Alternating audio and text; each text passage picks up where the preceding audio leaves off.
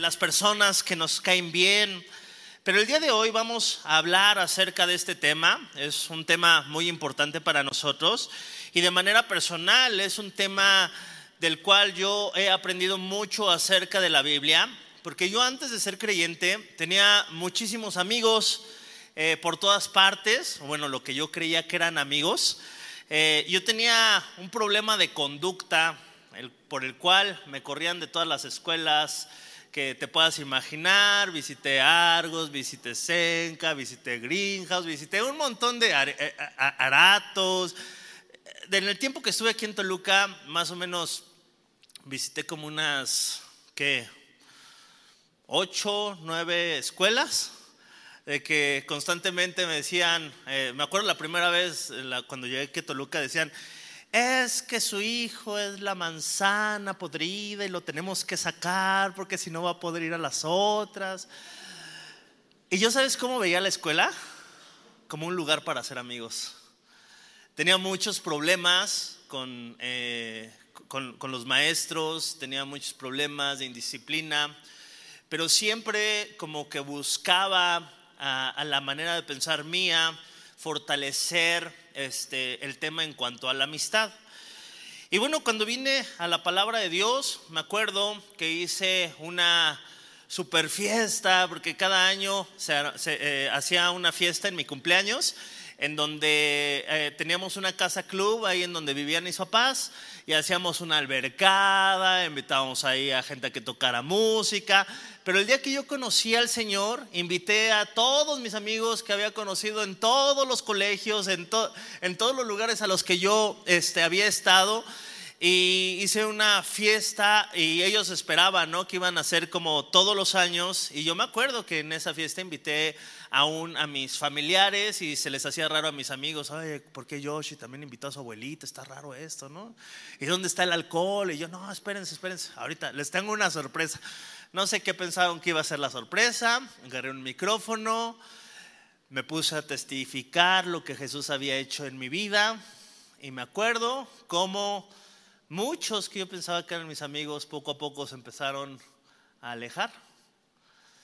Y aquí viene una pregunta, ¿qué es la amistad? Porque quizá, de acuerdo a los parámetros del mundo, nosotros podríamos considerarnos buenos amigos, porque quizá nos rodeamos de mucha gente, o porque quizá le sonreímos a mucha gente, o porque quizá saludamos a mucha gente, o somos capaces de hacer bromas con mucha gente. Y, quizá es lo que nosotros pensamos que es ser amistoso. Pero en la palabra de Dios habla acerca de la amistad bíblica de una manera muy diferente y el día de hoy vamos a profundizar en este tema. La amistad es algo necesario para la vida, es algo que cada uno de nosotros como creyentes deberíamos de desarrollar. De hecho, es una instrucción bíblica que nosotros nos pudiésemos llevar de tal manera como Jesús se llevaba con sus discípulos. Y Jesús a sus discípulos les llamaba amigos. ¿Cuántos amigos tienes tú aquí en la iglesia? Realmente eh, hay muchas eh, definiciones acerca de la amistad. Tenemos una de Robert Louis Stevenson que dice, en la medida que amamos, así servimos. Ningún hombre es inútil si es un amigo. Hay veces cuando somos muy rápidos para juzgar a las personas, pero cuando le ponemos la cara de un amigo, damos más misericordia y más amor. Voltaire decía, solo entre la gente de bien puede existir la amistad, ya que la gente perversa solo tiene cómplices. La gente interesada tiene socios. La gente manipuladora tiene víctimas. La gente buena tiene amigos. Una persona egoísta no puede tener amigos. Y siempre le va a adjudicar ni frases que yo eh, algún tiempo usé es que no tengo tiempo para la amistad, es que no tengo tiempo para este, perder con ciertas personas, es que yo ahorita estoy enfocado en mí, en mi crecimiento. Pero realmente Dios nos manda a desarrollar nuestras relaciones. Nosotros somos parte de un cuerpo y Dios quiere que nosotros eh, eh, desarrollemos relaciones dentro de la congregación.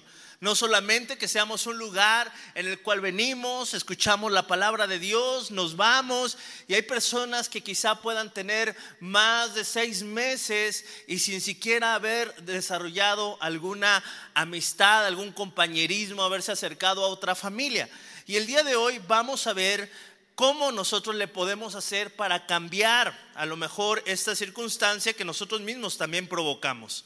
Salmo 133, versículo 1, ¿ok? Esto debería de ser la relación que nosotros podemos, eh, deberíamos de estar buscando aquí en una congregación. ¿Cuál es la diferencia entre ver una enseñanza por internet y venir aquí a la iglesia? El compañerismo. Es cierto, se pone mejor atención que cuando estás en tu casa, pero realmente Dios nos manda a congregarnos para tener compañerismo entre nosotros. Salmo 133, versículo 1 dice, mirad cuán bueno y delicioso es habitar los hermanos juntos en armonía. Escuche cómo habla el salmista de la reunión de los santos. Dice, qué bueno y qué delicioso es habitar los hermanos juntos en armonía.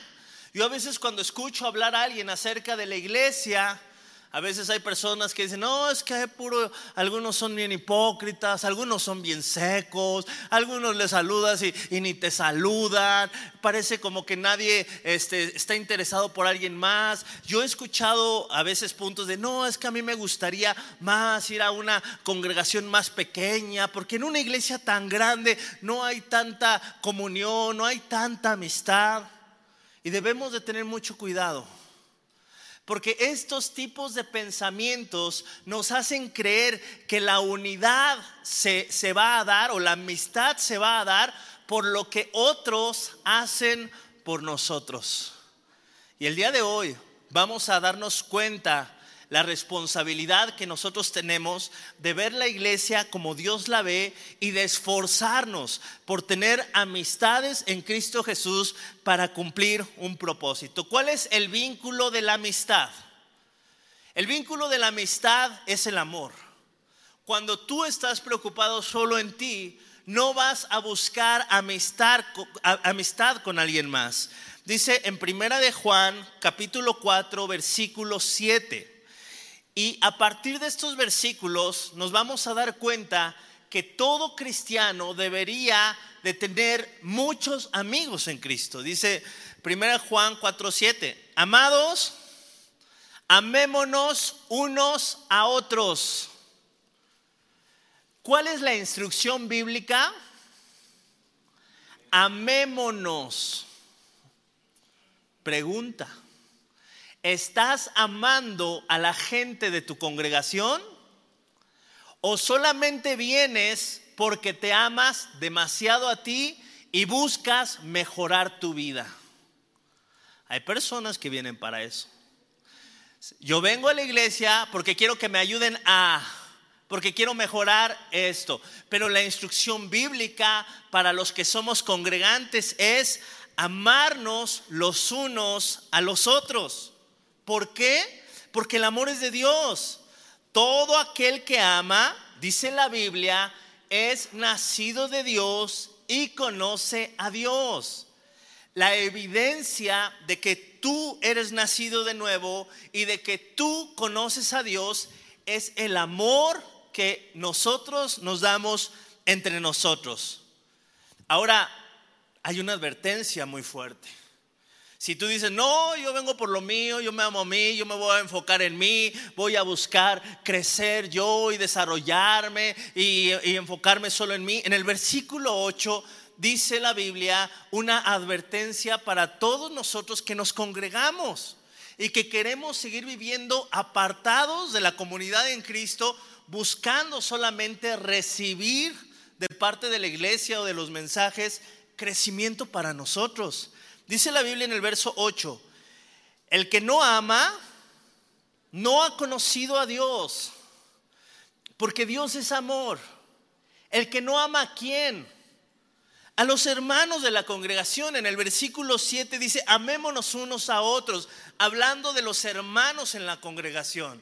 Y dice la Biblia, el que no ama no ha conocido a Dios, porque Dios es amor. Verso 9, en esto se mostró el amor de Dios para con nosotros, en que Dios envió a su Hijo unigénito al mundo para que vivamos por Él.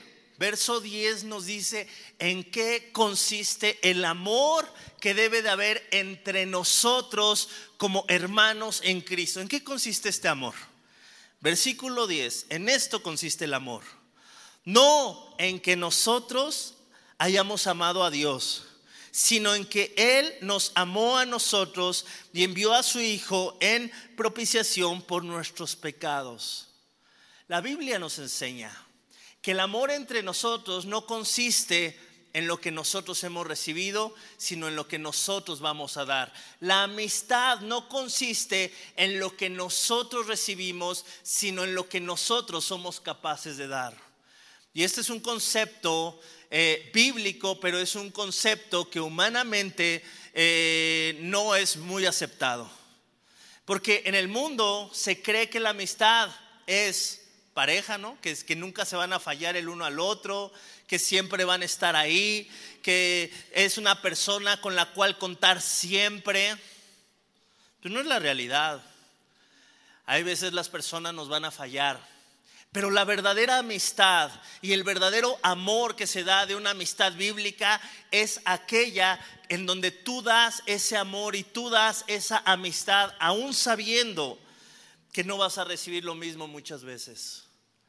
La amistad dentro del cristianismo no es una amistad egoísta, no es una amistad de conveniencia, no es una amistad de me junto contigo porque puedo sacar algún provecho, es todo lo contrario. Es lo que yo puedo hacer por ti, la manera en que yo te puedo ayudar. Versículo 11, 1 Juan 4, 11.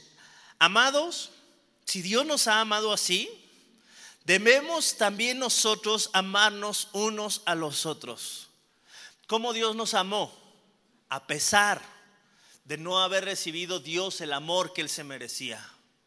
Y dice la Biblia que ese es el modelo para que nosotros podamos tener una amistad genuina, podamos ser buenos amigos. Debemos demostrar ese amor como Dios lo ha mostrado por nosotros. ¿Cuántas amistades se han acercado a ti y quizá por algún error de alguna amistad has cerrado tu corazón a tener más relaciones? Pensando es que para qué me van a fallar, amigos van y vienen, los únicos que quedan son los de mi familia y a veces nos encapsulamos solamente en nuestra familia y nosotros adoloridos de lo que es la amistad y de cómo nos han fallado, les decimos a los hijos, no confíen en nadie, solamente estamos nosotros, solamente entre familia nos podemos cuidar, nos podemos amar, tengan mucho cuidado de la gente. Y hay veces este pensamiento aún dentro de las iglesias. El Señor dice en el verso 11, amados, si Dios nos ha amado así, debemos también nosotros amarnos unos a otros. Nadie ha visto jamás a Dios. Si nos amamos unos a otros, Dios permanece en nosotros y su amor se ha perfeccionado en nosotros. La palabra de Dios me enseña que a medida que yo aprendo a ser un buen amigo, sin importar que dentro de la iglesia yo no esté recibiendo quizá ese tipo de amistad que yo creo merecerme, a medida que yo voy dando ese amor incondicional, dice la Biblia, el amor se ha perfeccionado en nosotros. Entonces, es necesario que haya fallas entre nosotros, que a veces haya desilusiones entre nosotros. ¿Para qué? Para que el amor carnal o el amor del mundo o el amor, el cariño que se muestra en el mundo pueda llegar a una madurez. El verdadero amor es aquel que permanece aún cuando la persona a la que nosotros amamos no nos da el amor que nosotros queremos. Y esto no solamente se da en la amistad, también se da en el matrimonio. Primera de Juan 4:21. Y aquí es donde viene el mandamiento de Dios para amarnos nosotros. Dice la Biblia, primera de Juan 4:21, y nosotros tenemos, no dice la Biblia, esta sugerencia no dice la palabra de Dios que nosotros tenemos esta opción. La Biblia dice, y nosotros tenemos este mandamiento de Él. ¿Cuál es el mandamiento de Dios para nuestra vida? El que ama a Dios, ¿cuántos aman a Dios? A ver, levanten su mano. Muchos. Dice la Biblia, este es el mandamiento de Dios. El que ama a Dios, ame también a su hermano. Tenemos que amar a las personas que están a nuestro lado, a las personas de nuestra congregación. Debemos de amar también a aquellos que están en los caminos de la fe. Pregunta, y es una pregunta propia que cada uno de ustedes respóndase en su corazón y en su mente. ¿Estás amando a tus hermanos de tu iglesia? ¿Estás amando a tus hermanos de tu iglesia? Y vamos a profundizar en esto porque volvemos a lo mismo. A veces no sabemos qué significa esto de amar. Pensamos que amar solamente es saludar, amar es hacer una broma de vez en cuando, amar es sonreír, pero amar va más allá de eso.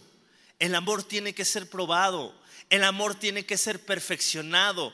El amor tiene que llegar a una madurez. Y la palabra de Dios nos enseña cómo llevar a esta madurez, este amor por nuestros hermanos y por Dios mismo. ¿Tú consideras a Jesús tu amigo? Vamos a darnos cuenta que Jesús nos enseña el principio de la amistad de la manera más hermosa que nosotros lo podamos entender. Mateo 26, verso 47, dice la palabra de Dios. Mientras todavía hablaba, vino Judas, uno de los doce, y con él mucha gente con espadas y con palos de parte de los principales sacerdotes y de los ancianos del pueblo. Y el que le entregaba les había dado señal diciendo, el que yo besare a ese, prenderle. Judas estaba a punto de entregar al maestro. Estaba a punto de entregar a Jesús. Dice la Biblia en el verso 49, y enseguida se acercó a Jesús y le dijo, salve maestro, y le besó. Oh, qué coraje, ¿no? ¿A cuántos les choca la gente hipócrita? ¿Cuántos han tenido un Judas en su vida?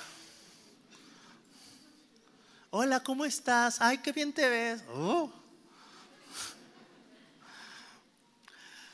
Y a veces son personas que cuando están de frente a ti, muy amigos, y dan muestras aparentes de amor, como Judas, que le dio un beso al maestro. O sea, no, simplemente lo pudo haber señalado, pero se acercó y todavía yo, yo veo, ¿no? Eh, eh, esta hipocresía de decir, salve maestro. Lo reconoce como su maestro y lo está entregando y le da un beso, una muestra de cariño. ¿Tú qué le hubieras respondido a una persona así? No seas hipócrita vienes y me besas y me vas a entregar. Jesús sabía lo que iba a hacer Judas. Le hubiera, no sé, a lo mejor Jesús reclamado, ¿en qué te fallé?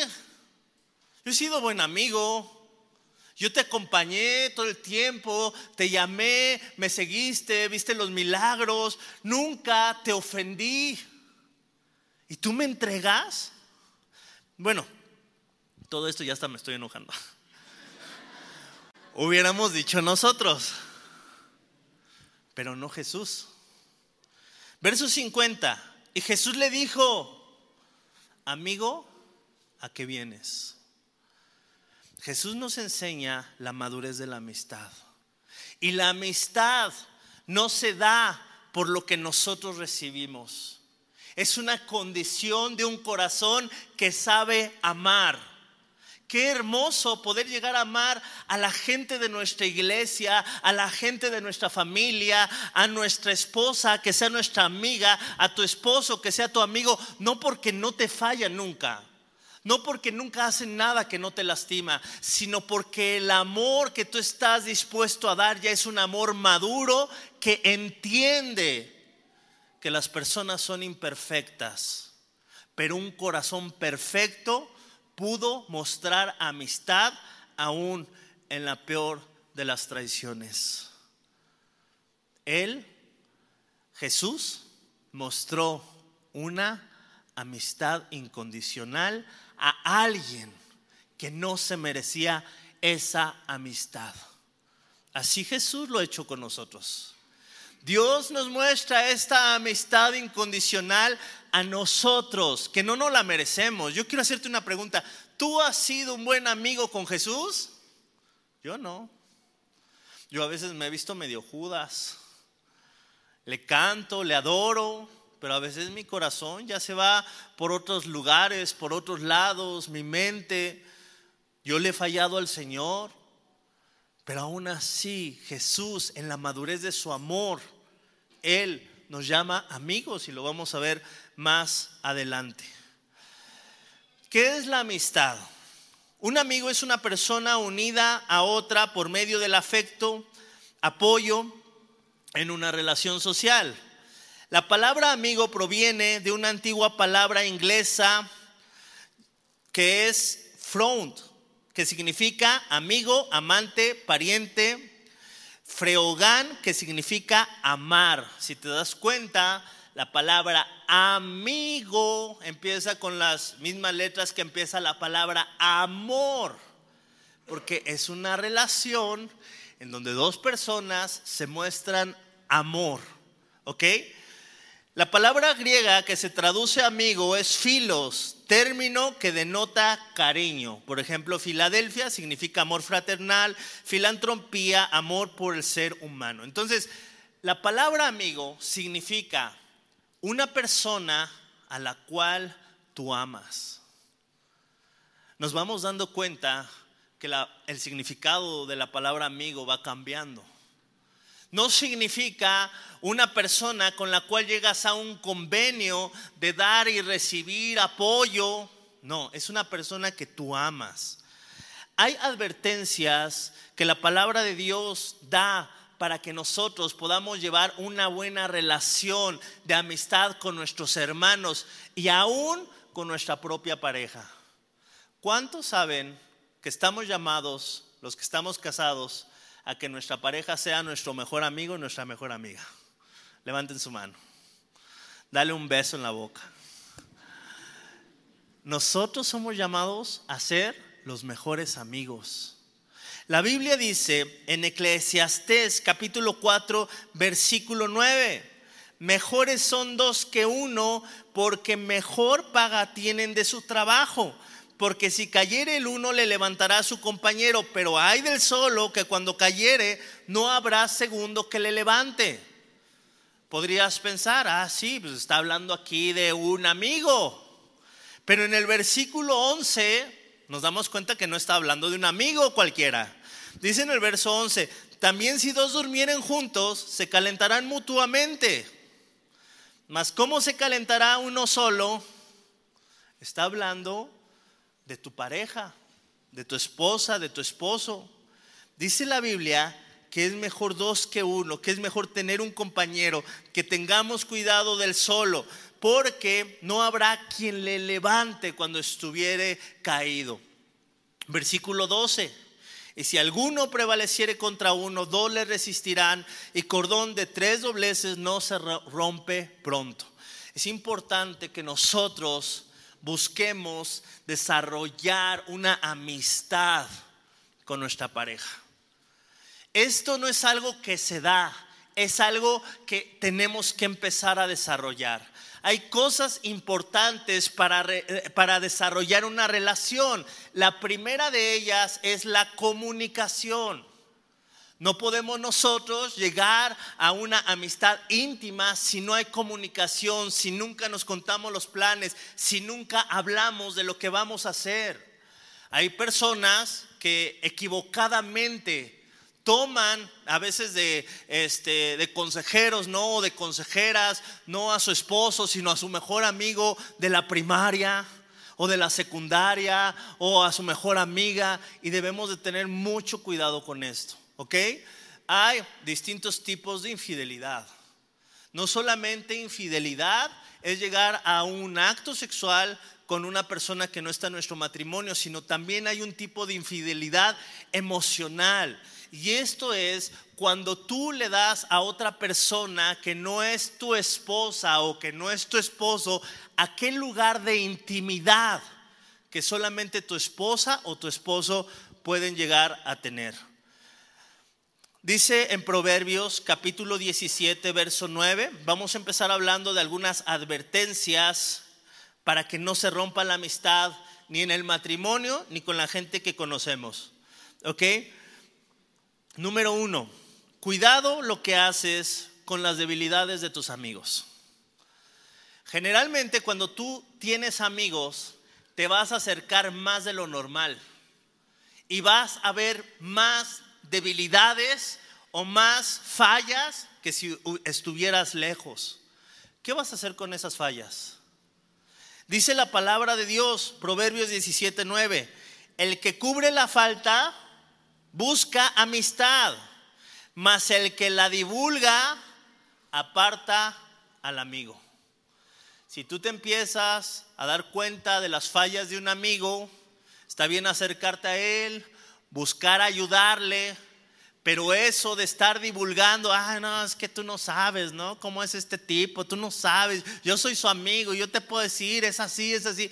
Y empiezas a hablar de más, ten mucho cuidado, eso no hacen los amigos. Cierra la boquita y aprende a ser un amigo bíblico. Dice la palabra de Dios, el que cubre la falta busca amistad, mas el que la divulga aparta al amigo. Es que yo digo lo que digo, yo soy así, a mí nadie me cae a la boca. Bueno, vas a acabar solo tus amigos que se sienten acusados por ti o que vas a hablar todos tus secretos o eso, se van a alejar de ti. ¿Por qué? Porque no puedes controlar la boca. ¿Ok? Entonces debemos de tener mucho cuidado. Todas las personas que están aquí, mira, voltea a tu alrededor. Todos tienen sus detallitos. Aunque algunos se vean, muy buenos, muy santos, muy lindos, pregúntale a la esposa o al esposo que son los mejores amigos. Siempre hay algo que va a salir, ¿sí o no? Entonces, ¿cuál es la diferencia? Que en el amor de Cristo nosotros aprendemos a no enfocarnos en las debilidades, a cubrir las debilidades, a cubrir las faltas, a buscar ayudar, sí, pero no a estar divulgando. Hay personas que se juntan con sus familias, ay mamá, ¿qué crees? Y hablar de las faltas de su mejor amigo. No vayas con tu mamá a hablar de las fallas de tu mejor amigo, de las fallas de tu mejor amiga. Ten mucho cuidado. ¿Por qué? Porque aún la amistad en el matrimonio se puede fracturar. Cuidado con el chisme de otros porque puede dividir tus amistades. Hay veces que no es ni siquiera por algo que tú hagas, sino es algo que otros más hicieron. Proverbios 16, 28. Yo soy amigo del pastor Jesse desde la preparatoria. Desde la preparatoria siempre estuvimos muy unidos, hicimos muchas cosas juntos, yo me fui a vivir a Estados Unidos, él eh, estuvo acá y aún así seguíamos teniendo comunicación, una amistad muy hermosa que eh, nunca así pasó como por una prueba muy difícil hasta que hubo una tercera persona que vino a meter chisme. Y esa persona chismosa, que ya no se congrega aquí para que no la busques,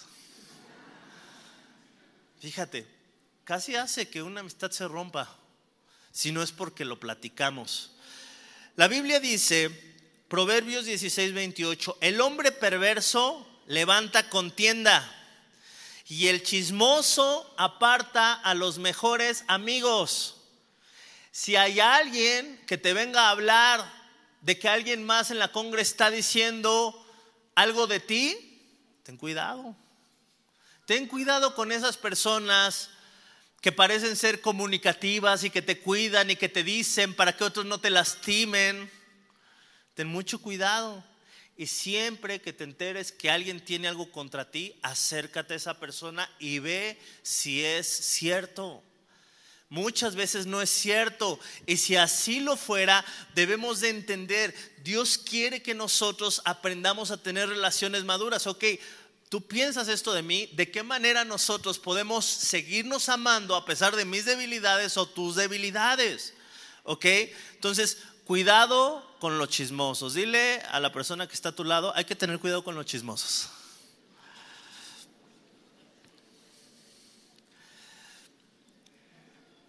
Otras cosas que también pueden afectar las amistades. Abran sus Biblias, por favor, en Primera de Corintios 15, 33. Hay veces que entre amigos se da un tipo de confianza en donde creemos que porque estamos entre amigos podemos hablar ciertas cosas que no las hablaríamos en público y debemos de tener cuidado. Ay, es que te digo a ti porque eres mi amigo. Cuidado. Dice la Biblia, 1 Corintios 15, 33, no erréis las malas conversaciones, no importa de quién vengan, dice la Biblia, corrompen las buenas costumbres. Ten mucho cuidado de que tú empieces a edificar una amistad que no esté corrompida, una amistad que tenga mucho cuidado. Yo me acuerdo cuando llegué a la, iglesia, estaban como eh, los varios grupos, ¿no? Dentro de la iglesia, algunos que este, a lo mejor iban a evangelizar, hacían cosas, pero también estaba el grupo de amigos, que muy maduros, que se iban al antro, que hablaban groserías y ellos decían, y decían que estaban más maduros y que por eso podían hacer todo eso. Entre ellos había muchas groserías, había pláticas en doble sentido. Y me acuerdo que una vez se acercó uno de ellos a mí y dijo, es que tú todavía no llegas a la madurez. No hablamos así enfrente de ti porque te puedes tropezar porque eres nuevo. Tengan cuidado. Tengan cuidado de siempre que estén con alguien de la iglesia no buscar corromper esas amistades. Ah, es que aquí mi, hermano en Cristo, este no se tropieza. Vámonos después del servicio a, este, a, emborracharnos a mi casa porque es mi cumpleaños. Sí, y Dios me alejó a mis compadres, pero me acercó a mi hermano en Cristo. Amén. Cuidado. Mira, hay una responsabilidad de la gente con la que estamos aquí en la iglesia. Tenemos una misma finalidad y esto es parecernos a Cristo. Si alguien aquí te ayuda a eso, es buen amigo, porque te ayuda a cumplir un propósito. Y si hay alguien que a lo mejor no te ayuda a eso, ayúdalo tú, sé buen amigo. Oye, no creo que son las pláticas que tenemos que tener.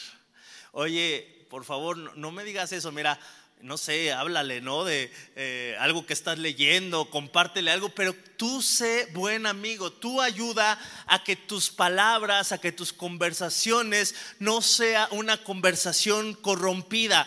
Eso hacen los buenos amigos bíblicamente, en el mundo no. En el mundo entre más vulgar eres es que es de más confianza. Pero debemos tener cuidado, ¿ok? Cuidado con la deslealtad.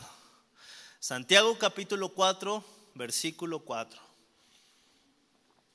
Es triste a veces lo que se ve en las iglesias, ¿no? Entre amigos se hacen un montón de cosas que ni los amigos del mundo se harían.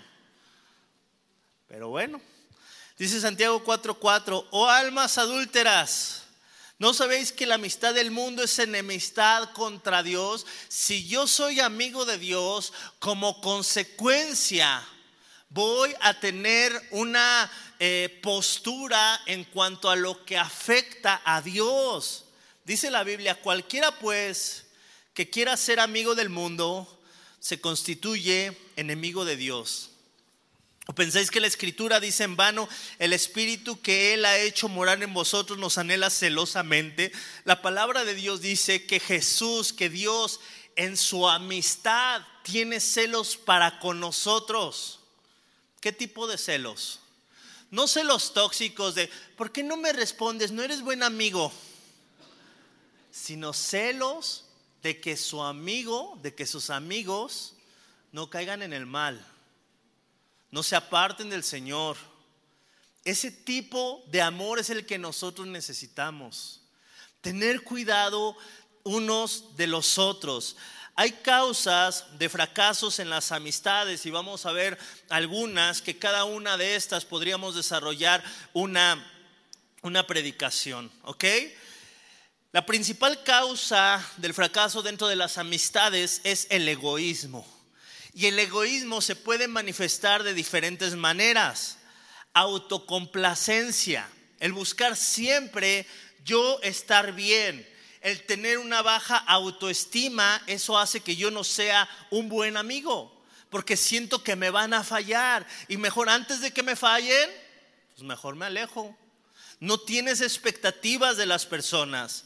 A veces estar centrado en ti mismo es la causa del fracaso en las amistades. Ay, es que yo la verdad no soy buen amigo. Yo no me acuerdo del cumpleaños de mis amigos. Soy muy malo para las fechas. Anótalas y sé buen amigo. Ponlas en tu agenda. Mira, yo soy muy olvidadizo con las fechas. No le digan a mi esposa porque se enoja de eso. ¿Qué hago? Las anoto, hay varios que sí me acuerdo, pero no de todos. Entonces las anoto y debemos de buscar ser buenos amigos. Hay personas que se absorben en sus propias necesidades y deseos y no pueden ser buenos amigos. Hay personas muy inseguras y que no son, no pueden ser buenos amigos. Hay personas que eh, están siempre a la defensiva y, y justifican sus emociones y sus acciones y dicen, no, es que yo así estoy bien solo pero muchas veces es el temor de volver a ser lastimado, porque quizá en el pasado alguna amistad te falló. También hay personas arrogantes que dicen, yo no necesito de nadie, yo puedo solo, yo y Dios de aquí hasta el infinito. Nos necesitamos, bíblicamente hablando, nos necesitamos unos a otros. Hay personas que solamente les gusta que les sirvan. Eso no es ser buen amigo. Hay que buscar también amar a los demás sirviendo. Paréntesis, y siempre lo hago. Si tienes más de un año en vida nueva para el mundo y sigues sin servir, ten mucho cuidado, porque a lo mejor todavía sigues luchando con el buscar que la iglesia y que todo el mundo te sirva a ti mismo. Y debemos de tener mucho cuidado con eso porque son acciones egoístas y nosotros nos damos cuenta constantemente con nuestros servidores, ah, no, yo me siento aquí porque yo quiero, yo me estaciono aquí porque yo quiero y que nadie me diga nada y que tienen algo contra mí. Mucho cuidado, porque a veces nuestro egoísmo nos hace ver cosas que ni siquiera están ahí. ¿Ok? Hay una creencia falsa en cuanto a la amistad. Hay personas que dicen, ojalá tuviera un amigo que me diera la sensación de pertenencia y me hiciera sentir importante. Cuidado, esta es una creencia falsa de la amistad. Hay personas que pueden decir, necesito un amigo que me dé su amor incondicional sin que trate de cambiarme. Cuidado, esta es una creencia falsa de la amistad. ¿Cuál es una creencia bíblica de la amistad? Es el siguiente. Dios es el único amigo cuyo amor siempre es incondicional. Es el único. Hay gente que no tiene las fuerzas para hacer este amor incondicional, no porque no lo quiera hacer, sino porque somos humanos. Él me ama, Dios me ama, por tanto quiere cambiarme. Algunas veces a través de amigos. En lugar de centrarme en conseguir amistades, me concentraré en ser un buen amigo. Esto es la manera correcta de ver la amistad. No me voy a centrar en que las personas sean perfectas para considerarlas mis amigas. Voy a buscar ser perfecto en mi amor para con la gente para poder ser un buen amigo. Juan capítulo 15, versículo 10. Dice nuestro Señor Jesucristo. Si guardareis mis mandamientos, permanecen en mi amor, así como yo he guardado los mandamientos de mi Padre y permanezco en su amor. Estas cosas os he hablado para que mi gozo esté en vosotros y vuestro gozo sea cumplido. Este es mi mandamiento, que os améis unos a otros como yo os he amado. ¿Cuál es el mandamiento de Jesús? para aquella persona que está a tres lugares tuyo que ni siquiera quizá le dijiste hola, que lo ames y que la ames como Jesús te ha amado. Es una tarea grande, más para el tamaño de iglesia que tenemos, pero no es una justificación para no empezar a hacerlo, porque no necesitamos el día de hoy salir amigos de todo mundo podemos empezar a ser amables con las personas que están a nuestro alrededor. Cuando tú te metes al servicio, se empieza a crear comunidad. Cuando tú vienes a las reuniones de oración, se empieza a crear comunidad. Tus amigos al traerlos, tus hijos al traerlos a escuela dominical, se empieza a hacer amistad entre ellos. A traer a tus hijos aquí a jóvenes, se empieza a hacer amistad entre ellos. Debemos de buscar ser parte de para llevar a cabo este mandamiento de amarnos como Jesús nos ha amado. ¿Cómo fue el amor de Jesús? ¿Fue de lejos? No. Jesús vino a este mundo y se hizo como uno de nosotros para que nosotros pudiéramos comprobar su amor. Así también nosotros tenemos que ir y, ser parte de la comunidad para este, desarrollar este tipo de amistad. También hay algunos consejos para llevar buenas amistades. Proverbios 27, versículo 9.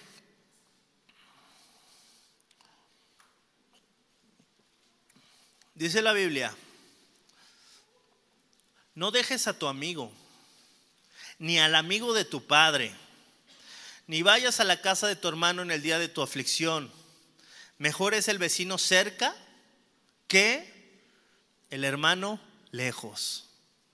Dice la palabra de Dios que tenemos que buscar estar cerca de aquellos que consideramos nuestros amigos, de aquellos que pasan por aflicciones. Yo lo veo de esta manera, siempre que Dios nos permite ver una aflicción en alguna persona, es para fortalecer un vínculo de amistad. Es una oportunidad para fortalecer un vínculo de amistad. Proverbios 28, 6. Dice la palabra de Dios. Hay veces que nosotros buscamos, ay, sí, yo tengo amigos, pero tengo amigos que me pueden aportar algo. En el mundo está eso, ¿no? Júntate con los exitosos, ¿sí o no? Júntate con quien te sume. Eso te dice el mundo, quizá te lo han enseñado. La Biblia dice en Proverbios 18, 24. Ah, perdón, les dije otro, ¿verdad? 28.6. Bueno, abran la Biblia donde quieran. Proverbios 28.6. Dice, mejor es el pobre que camina en su integridad que el de perverso camino y rico. ¿Quieres amigos con un corazón perverso? Ay, no, es que tú no sabes, es una amistad que ahorita tengo que desarrollar porque a lo mejor después me va a traer un beneficio. La Biblia dice, mejor es un pobre que camina en su integridad. No sabes cuánto te puede aportar una persona así. A veces estamos buscando sacar el provecho de las amistades. Y por eso se descuida a muchas amistades que son muy sabias. Uno de los mejores amigos que yo he tenido en los caminos del Señor es un hombre de 87 años, el cual nunca me fue a echar una caguama con él, pero cuando lo iba a ver a su casa, veía cómo trataba a su esposa, me quedaba platicando con él y me decía el tiempo de que él estuvo de joven de pastor y todo lo que aprendía y todo lo que vivía. ¡Oh, qué hermosa amistad! Y nosotros tenemos que buscar esos tesoros que son eternos. Proverbios 17, 17 dice, en todo el tiempo ama al amigo. Él es como un hermano en tiempo de angustia. Aprende a amar a tus amigos. Aprende a cuidar a tus amigos. Aprende a cuidar las relaciones que Dios te acerca. No seas descuidado con ellas. Ah, ya no me ha hablado, pues ya no le voy a hablar. Pues cada quien en lo suyo. Busca cuidar tus relaciones. Busca cuidar tus amistades. Mira, con quien te sentaste ahorita en el evento de matrimonios, qué hermoso. Pero no lo dejes, ah, buena onda. Busquen desarrollar amistades, acercarse a personas. Hay tipos de amistades que nosotros podemos ver en la palabra de Dios. No con todas las personas podemos ser igual de abiertos. Hay amistades, eh, por ejemplo, Lucas 7:34, vemos un tipo de amistad casual. ¿Ok? ¿Y qué es la amistad casual? La amistad casual es aquellas personas que a lo mejor no les vas a contar tus secretos, pero que te muestras amigo en todo momento. Dice la Biblia, vino el Hijo del Hombre que come y bebe y decir, este es hombre comilón y bebedor de vino, amigo de publicanos y de pecadores. ¿Jesucristo fue amigo de los pecadores? Sí, pero no les contaba sus secretos como a sus mejores amigos. Pasaba tiempo con ellos, les testificaba, les predicaba y ese es un tipo de amistad. No está mal tener ese tipo de amistad. Ten cuidado no corromperte con ese tipo de amistades. Ahora, Jesús también tenía amistades cercanas. Juan 15:15 15, dice la palabra de Dios, vino el Hijo del Hombre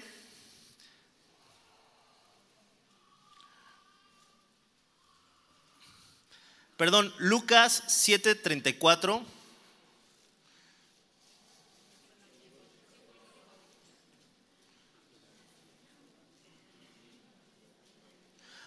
Dice la palabra de Dios, vino el Hijo del Hombre que come y bebe y decís, este es un hombre comilón y bebedor y amigo de publicanos. Ah, bueno, me equivoqué. Pero bueno, ¿cuáles eran las amistades cercanas? Sean buenos amigos, no me juzguen, no me... Es para probar su amistad. Algunos malos amigos ya están pensando mal en contra de mí. Jesús tenía a sus apóstoles y desarrolló una amistad con ellos, los cuidaba, los acompañaba, comía juntos. Pero vemos también amistades más comprometidas. Por ejemplo, llegó el momento en el cual eh, Jesús llamó a Pedro, a Jacobo y a Juan, dice en Marcos 14, 33, y tomó consigo a Pedro, a Jacobo y a Juan y comenzó a entristecerse y angustiarse y les dijo, mi alma está muy triste hasta la muerte, quedaos aquí y velad. Y es increíble cómo Jesús tuvo a un grupo que le llamaba amigos, que eran publicanos, a un grupo de doce que le llamó amigos por compartirle sus secretos y también a un grupo de tres con los que abría su corazón y les decía en sus momentos más difíciles, quédense conmigo. Si Jesús les dijo a estos hombres, quédense conmigo en el momento de su aflicción, ¿tú crees que nosotros no vamos a necesitar amigos para nuestros tiempos de aflicción? Pero ¿qué pasaría si Jesús de la nada se hubiera agarrado a tres desconocidos y les hubiera quédense conmigo en mi aflicción? No, Jesús cultivó la amistad. Jesús invirtió en la amistad. Jesús desarrolló amistad y cuando vino el momento de aflicción, Jesús les pudo pedir a esos tres más cercanos que se quedaran con Él. ¿Tienes tú a quien pedirle que se quede contigo en los momentos difíciles de tu vida? A veces nosotros decimos, no, es que solamente nosotros y Dios, y debemos de tener mucho cuidado con eso, porque Dios quiere que nosotros, si amamos a Dios, también aprendamos a amar a nuestros hermanos como Dios nos ha amado. Por último, vamos a abrir nuestras Biblias en Juan capítulo 17, versículo 21. Vamos a leer desde el 20. Juan 17, 20. Dice la Biblia, mas no ruego solamente por estos, sino también por los que han de creer en mí. Jesús estaba orando por sus discípulos y por nosotros, todos los que ahora creemos en Cristo Jesús. ¿Y que oró? Para que todos sean uno como tú, oh Padre, en mí y yo en ti, que también ellos sean uno en nosotros, para que el mundo crea que tú me enviaste, la gloria del que me diste, yo les he dado para que sean uno, así como nosotros somos uno. Dice la Biblia que la gloria que Dios le dio al Hijo, el Hijo se la ha dado a su iglesia con una finalidad. Y esta finalidad no es que tú seas un exitoso, una persona emprendedora en tu, lugar, en tu trabajo, que seas la mejor y ya desde el éxito tú decir, gracias a Dios, gracias a Dios. Es para que seamos uno. La finalidad de congregarnos es para que seamos uno. La finalidad de los discipulados es para que seamos uno.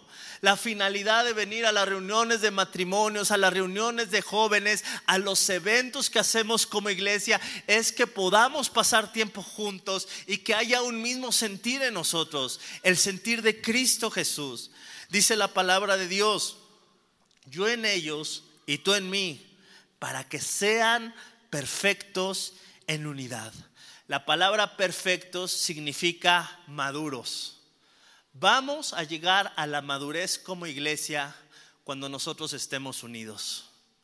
Y nosotros vamos a estar unidos cuando cada uno de nosotros deje de buscar lo suyo y también empiece a buscar lo del otro, empiece a ayudar.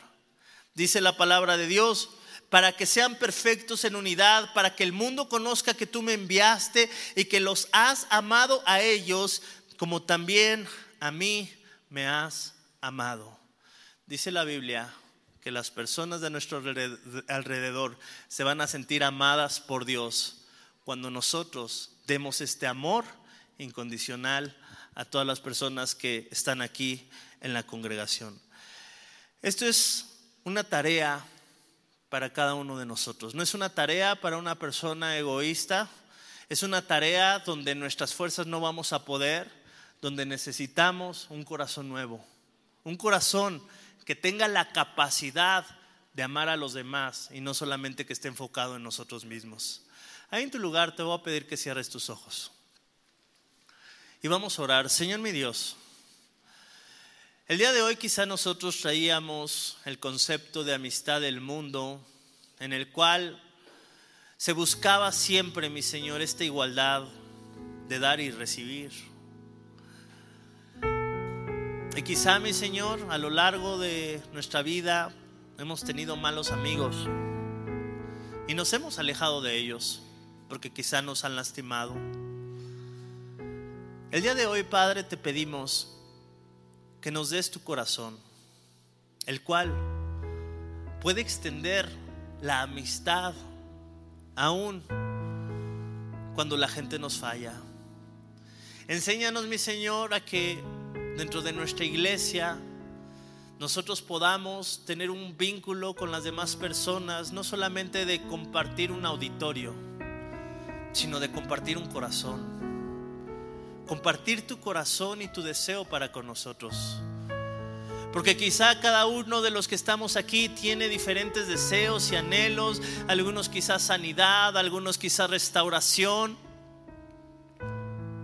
Pero lo que hay en tu corazón es que lleguemos a ser unos. Y a través de esa unidad tú nos enseñas que vamos a llegar a la madurez, porque para que haya esa unidad tenemos muchas veces que perdonar, tenemos que dar muchas veces más de lo que recibimos, tenemos que ser más como tú. Señor, mi Dios, te pedimos que quites de nuestro corazón y de nuestra mente el solamente querer sacar provecho de las personas o acercarnos cuando hay algo que nos pueden aportar. Enséñanos a amar a aquellos que están en necesidad de nuestra iglesia, acercarnos a aquellos que no te conocen todavía tanto para ayudarles a crecer. Danos ese corazón de amor, mi Señor, que pueda llamar a cada miembro de nuestra congregación amigos, no porque hayan hecho grandes cosas para nosotros, sino porque tu amor está en nosotros y podemos amar a cualquiera dentro de nuestra iglesia como si fueran nuestros mejores amigos, mi Señor. Tú nos dices que amemos como tú nos has amado. Te pedimos, Padre, este corazón este corazón que pueda hacerlo. Creemos que hace más de dos mil años tú moriste en la cruz del Calvario para cambiar este corazón de piedra, este corazón egoísta que solamente está enfocado en nosotros y darnos un corazón nuevo, un corazón que tenga la capacidad de amar como tú amas, mi Señor. El día de hoy creemos, Padre, que tú moriste por nuestros pecados, que al tercer día resucitaste de entre los muertos y que todo aquel que cree en ti, mi Señor, no se pierde, mas tiene vida eterna. El día de hoy nosotros creemos y creemos que la consecuencia de creer en ti, de amarte a ti, también es amar a nuestros hermanos. Enséñanos a amar como tú nos has amado. Cuando nos fallan, enséñanos a amar como tú nos has amado. Cuando no nos responden un saludo, enséñanos a amar como tú nos has amado. Cuando nos fallan, enséñanos a amar como tú nos has amado. Y permite, mi Señor, que esta iglesia sea conocida como una iglesia en la cual tu amor permanece en cada uno de nosotros. Te lo pedimos en el poderoso nombre de Cristo Jesús. Amén y amén.